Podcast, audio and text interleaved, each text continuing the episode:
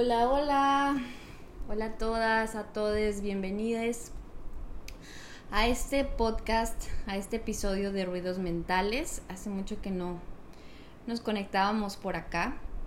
Este episodio va a ser un poco diferente, no va a ser una conversación entre Ile y yo, va a ser una conversación conmigo y con ustedes. y decidí hacer este episodio de esta manera porque tengo tanto que comunicarles, tanto que transmitirles, que siento que videos de 15 segundos, de 5 minutos, de 10 minutos, no me permiten expresar todo lo que les quiero expresar. Em, y bueno, el tema de hoy es justo sobre el taller que vamos a tener próximamente que se llama El poder de tu menstruación. Para mí este taller es súper importante porque es como una recopilación de recursos o como una recopilación de mi trayectoria, de mi camino, de mi sanación como mujer, conmigo, con mi ciclo menstrual, eh, de comenzar también a responsabilizarme de mis relaciones afectivas con las mujeres de mi familia, con mis amigas. Y creo que todo está muy conectado, ¿no? Con nuestra feminidad. Justo se llama el poder de tu menstruación porque creo que al menos a mi generación la palabra menstruación era una palabra sucia, era una palabra prohibida.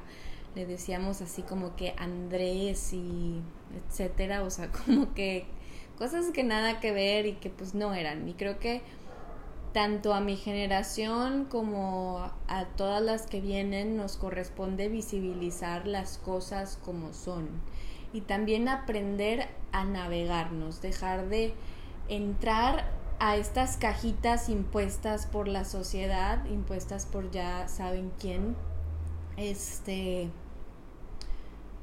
de que siempre tenemos que estar de alguna manera, de que nuestro humor no puede cambiar y como eliminar estos, estas mm, conductas o estos patrones de siempre adormecernos, de no poder expresarnos.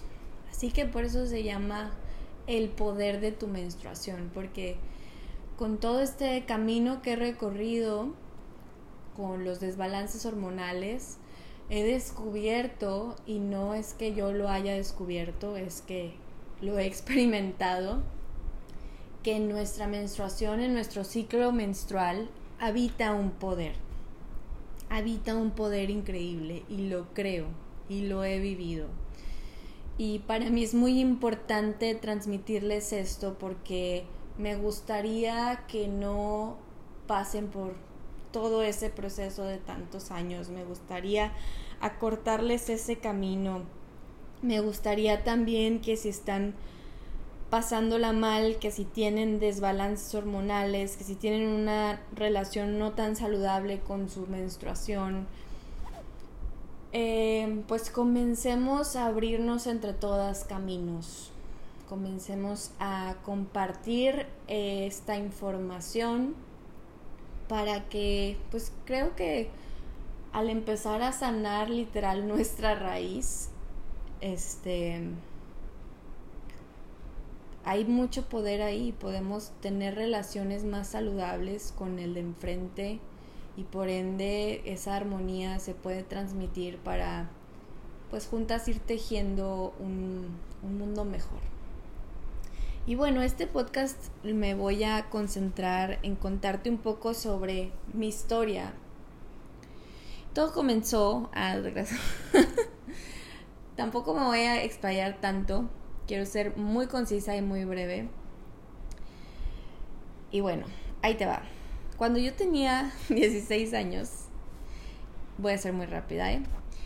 comencé a tener quistes, ¿ok? Entonces me dieron pastillas anticonceptivas y así estuve muchos años, muchos, muchos años con las pastillas anticonceptivas. Hasta que,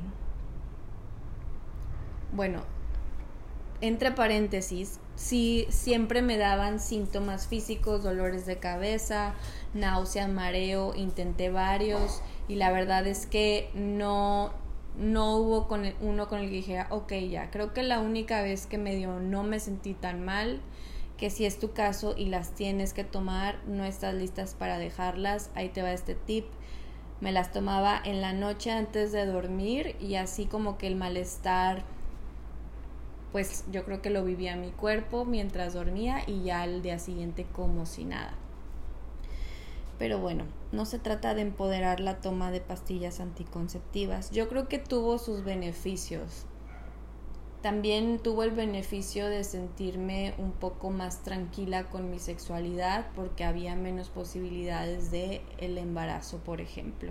Sí había un empoderamiento ahí, pero pues también había unas consecuencias que no sabía que iba a haber.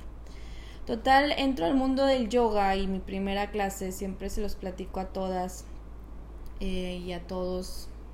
Y si no te ha tocado la historia, pues ahí te va. En, el primer, en la primera clase, en la, en la relajación, ya hasta el final de la clase, cuando nos acostamos y cerramos los ojos y el maestro apaga las luces prende incienso y así, Deli, pues se cuenta que yo me acuesto y no pude cerrar los ojos y no y me comenzó a dar mucha ansiedad, creo que fue la primera vez que experimenté ansiedad. Estar en un espacio acostada con gente extraña. Este y empecé a sentir algo que no me había dado cuenta que sentía, que era una sensación muy muy agobiante en mi pecho, como si me estuvieran presionando. Y recuerdo que empecé a llorar como si algo malo hubiera pasado. Y, y eso me, me enamoró del yoga. Después de esa clase seguí y ya saben, ahora soy maestra de yoga, etc.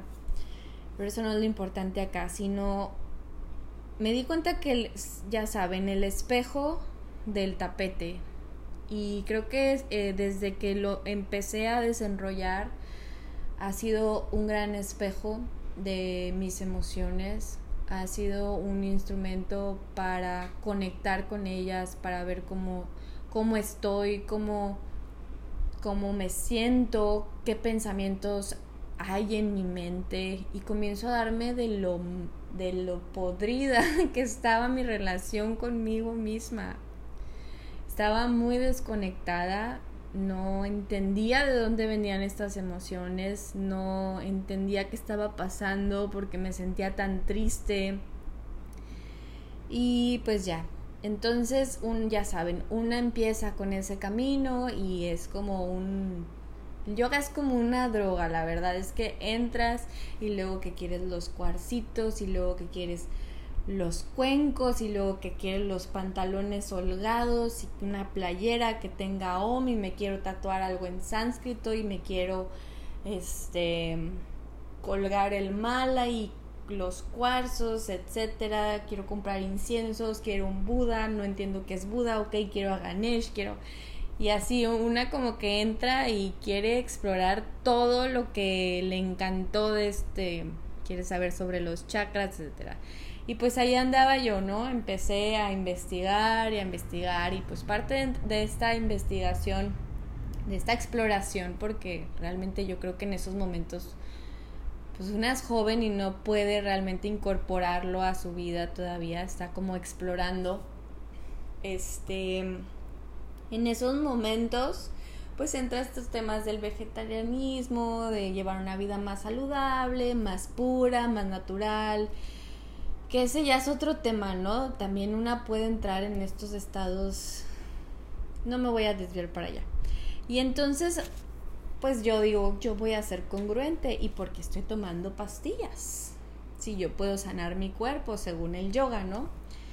Y también mi lógica fue, si llevo años tomando las pastillas y y pues hace años que tengo lo, que tuve los quistes, Obviamente después de años ya habrán desaparecido, ¿no? Porque llevo tomando la medicina, entre comillas, para eso. Y ya tu tía se las deja de tomar y al mes siguiente, ¡pum!, otra vez. Y yo así de que no. Y entonces fueron años de ir y venir, tomármelas, dejármelas de tomar, que no fueron años perdidos, ¿eh? La verdad es que cuando empiezo a hacer esto, lo que sucede, cuando empiezo a dejarlos por, por lapsos más prolongados, comienzo a darme cuenta de lo diferente que me sentía sin, las, sin los anticonceptivos. ¿Y por qué diferente? Porque, porque para empezar sentía y sentía demasiado. Esas heridas que en un momento mi práctica me había mostrado, esas emociones que estaban ahí atoradas, se magnificaban cuando dejaba las pastillas. Evidentemente entré a terapia y ha sido la mejor decisión que he tomado. Y empecé a darme cuenta de, de que podía, de que existía una manera de que esa sensación y esa, ese estrujamiento en el pecho que sentía se fuera. No se fue rápidamente, fueron, fue, un, fue un tiempo para que para que comenzara a bajar, pero me daba cuenta que, pues no sé, o sea, hasta mi proceso como de terapia yo siento que era más real cuando no estaba en la pastilla, era como si me adormecieran, como si estuviera nublada, como si pudiera ocultar eh, mis emociones, estaba súper raro. Y ya pues las fui dejando, ¿no? Tres meses y luego iba a checarme otra vez el quiste chingado, ¿no? Pues otra vez y así. Y creo que el tiempo que más duré fueron como seis meses. Desafortunadamente en ese momento yo no estaba lista para dejarlas porque estaba teniendo mucho, mucha presión por muchos lados, especialmente de mí, obviamente. Y bueno, estaba muy enfocada en la arquitectura, eh, tenía mucho estrés por esa, por esa profesión. Además que me había mudado de ciudad y ya saben que el movimiento pues es movimiento y a fin de cuentas es, es pesado. Y emocionalmente no me encontraba en un buen lugar.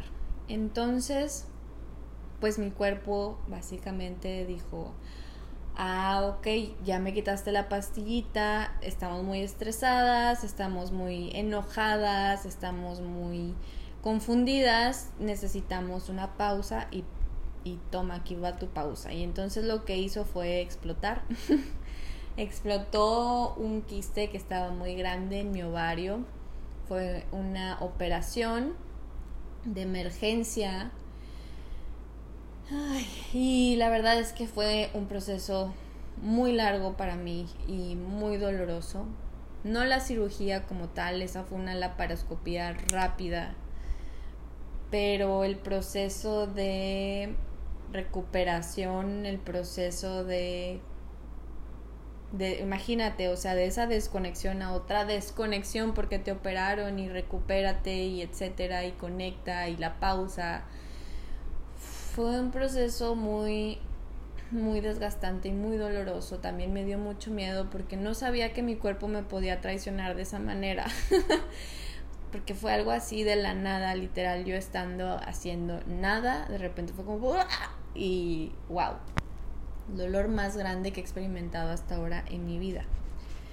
Y entonces ya sucede esto y, y me quitan el quiste y todo bien y al día siguiente que me a las, al mes siguiente que me operan otro quiste del mismo tamaño en el otro ovario no me, me, me puso muy triste eso y me frustró mucho que mi cuerpo no estuviera funcionando bien y estaba yo muy enojada porque decía ¿por qué? o sea si hago yoga si como bien si etcétera etcétera ya sabes todas esas esos pensamientos que una tiene cuando algo le pasa. De la víctima, ¿no? ¿Por qué a mí? Y afortunadamente me empecé a topar con, con gente con la que podía hablar del tema, con la que podía hablar como que desde mi preocupación y no me decían nada más, pues tómate las pastillas y ya, porque yo ya no me las quería tomar. Em, entonces estas personas increíbles pues empezaron a darme recomendaciones y se los juro que probé muchas cosas. Probé los chochos, probé ayurveda, probé biomagnetismo, probé la terapia no la dejé, probé este acupuntura, probé muchas cosas. Y fue un proceso muy desgastante porque cada que iba a checarme las cosas seguían igual. Y entonces en la terapia me voy dando cuenta que estaba muy relacionado todo. El manejo de mi estrés, el manejo de mi energía, el manejo de mi tiempo, mi relación con mi mamá, mi relación con mis amigas, mi relación con, con las mujeres, mi relación con mi feminidad. Y, y bueno, Siento que estoy siendo como demasiado abierta, pero solo así les puedo transmitir lo importante que es para mí este compartir este taller. Y bueno, entonces ya después de probar muchas vías, recuerdo que yo estaba muy muy motivada porque dije, ya, o sea, llevo mucho tiempo con una dieta ayurvédica, llevo mucho tiempo tratando de manejar mi estrés, empecé a tomar adaptógenos que se los recomiendo mucho. Este, claro que voy a ir al al doctor y me va a decir que no tengo quistes. Cuando yo ya sentía que había encontrado como que el antídoto, ¿no? Y llego y ahí estaba y entonces salgo de ahí, recuerdo que me eché mi lloradita y a dormir. me frustré mucho, me sentí como muy desesperada porque era como, no me quiero tomar esas madres, o sea, ya estoy harta. Quiero vivir, quiero sentir lo que he sentido en estos meses sin ellas, porque no me pueden dar otra solución. Y claro que es muy frustrante porque tú vas al doctor y, pero ¿qué más puedo hacer? Tomas las pastillas pero hay otra cosa, tómate las pastillas. No tengo nada en contra de la medicina alópata. De verdad, yo creo que la ciencia nos ha ayudado bastante como sociedad. Es gente que sabe mucho, pero a su vez siento que que no arranca los problemas de raíz, que, que la medicina como tal a veces es como una solución rápida y eficaz ante nuestros ojos, pero realmente si la dejas de tomar no surge el cambio, no surge una sanación como tal. Entonces ya salgo de esa consulta, les cuento que me, me agüité bastante y, y recuerdo al día siguiente que me desperté así yo emperrerada y dije, quiero sanar esto de raíz. Como que no sé si fue una epifanía o qué, pero ajá, fue como una un entendimiento de, hey, has recorrido un camino, has empezado a sanar tus emociones, has intentado con la medicina alópata, has intentado con la medicina alternativa. Y entonces me di cuenta que no se trataba de una o la otra, sino de comenzar a unir todos esos puntos. ¿Sí? Y fue como, uy, qué miedo, pero lo empecé a hacer. Este, con miedo. Con miedo de que no funcionara, con miedo de que la situación se repitiera, Y bueno, entonces, básicamente eso pasó. De manera muy consciente empecé a responsabilizarme de mi vida, de mi relación con el tiempo. Empecé a escuchar sobre los ciclos. Empecé aprender que estamos viviendo en una sociedad que llevamos toda nuestra vida, estas generaciones, viviendo en una sociedad en la que el tiempo se maneja como una, una constante de logro y meta nada más y es un loop que no termina. Y saben que los hombres yo creo que pueden hacerlo, yo creo que tienen la capacidad de hacerlo. Pero las mujeres como que queremos entrar en ese en esa caja y no es nuestra caja. Nosotras tenemos otras cualidades y no es que un sexo sea mejor que el otro, no es que uno sea superior al otro, simplemente tenemos naturalezas diferentes y las mujeres tenemos otros ritmos. Necesitamos la pausa, necesitamos la siembra, necesitamos la creación, la cosecha, el éxito también. Pero no podemos estar siempre logro meta, logro meta, porque eso nos desgasta, nos estresa, nos enoja, nos frustra, nos crea una sensación de culpa constante con el tiempo, una sensación de estrés increíble. Y luego comencé a aprender también sobre las hormonas, porque es increíble que llevaba yo toda una vida con desbalances hormonales y ni siquiera supiera cómo se llamaban. Posterior a eso también sobre el movimiento y la exigencia que le daba a mi cuerpo, desfasado de su ritmo natural. Entonces entendí de manera global que en nuestro mes existe existe este poder, que no es una debilidad, que el mes, el momento más importante no es cuando te baja, no es cuando tienes el síndrome premenstrual, no es cuando llega la sangre.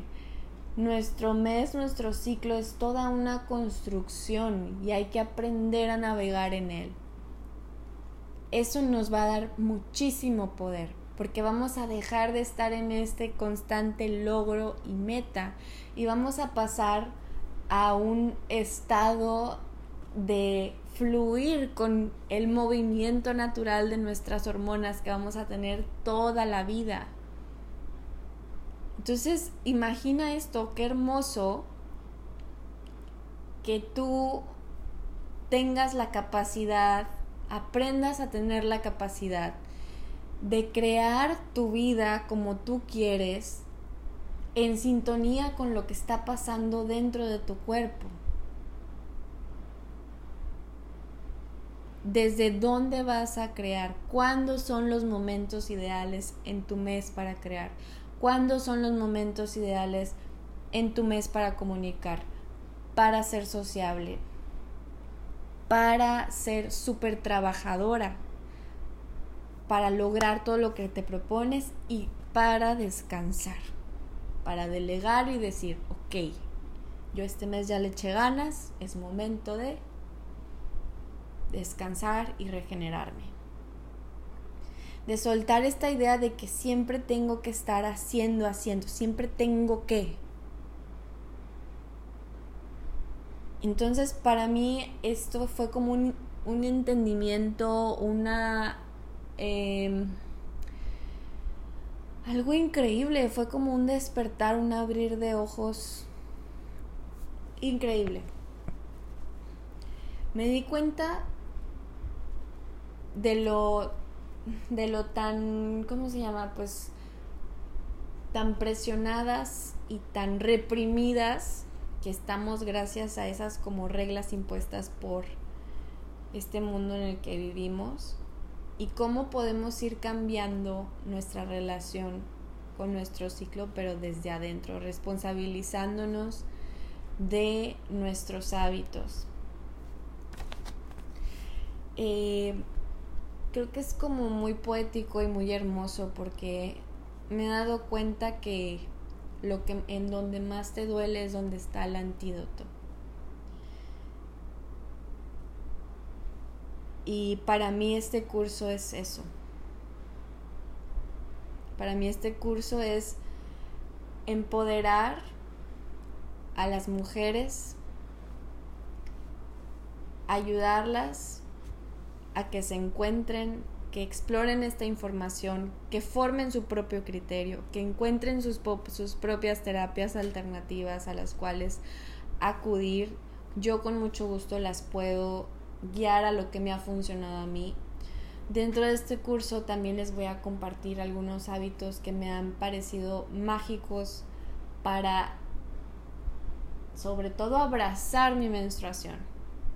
Se los juro que ya había momentos en los que, ¡uh! ya me bajó. O sea, no era así como, oh no, otra vez. No, era como, ay, qué chido. Qué padre. Y llegar ahí, la verdad es que me costó muchos años. Creo firmemente también en que entre todas podemos abrirnos caminos. Y este es el camino que yo les quiero abrir.